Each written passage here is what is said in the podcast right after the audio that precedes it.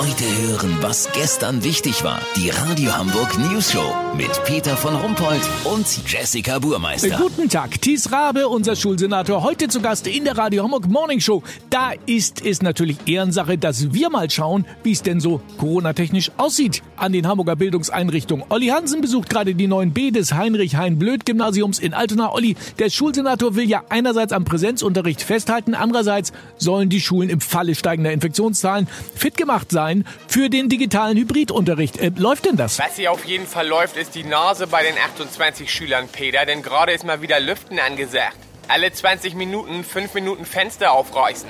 Im Normalfall braucht die Klassenlehrerin Wiebke Barsch nach dem Ertönen des Gongs roundabout 15 Minuten, bis die Rasselbande hier überhaupt einigermaßen ruhig sitzt und es losgehen kann. Dann kann sie also noch ungefähr fünf Minuten unterrichten und dann ist schon wieder Lüftungspause. Kannst du ja selber ausrechnen, wie viel Zeit hier für echten Unterricht bleibt, Peter. Oha, das ist ja im Grunde ein bisschen weniger als nix.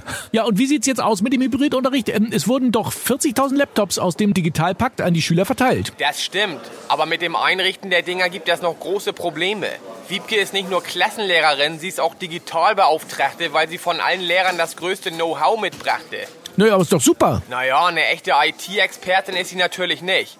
Sie hatten, was war das? Sie schreiben mindestens zweimal im Monat eine Nachricht auf WhatsApp. Okay. Und sie können sogar ihr Profilbild ändern.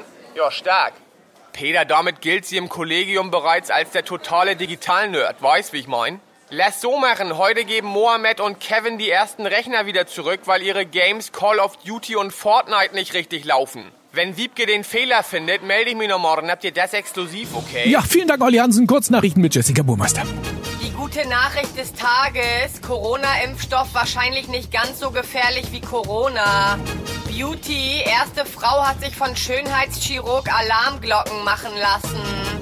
Personalausweis. Nur sechs Hamburger lassen sich im Perso den Zusatz Divers eintragen. Echt? Da kann man eintragen, wenn man Taucher ist? Nicht Divers, Jessie. Divers. Das Wetter. Das Wetter wurde Ihnen präsentiert von Heinrich Hein Blöd Gymnasium Altona. Das war's von uns. Wir hören uns morgen wieder. Bleiben Sie doof. Wir sind es schon.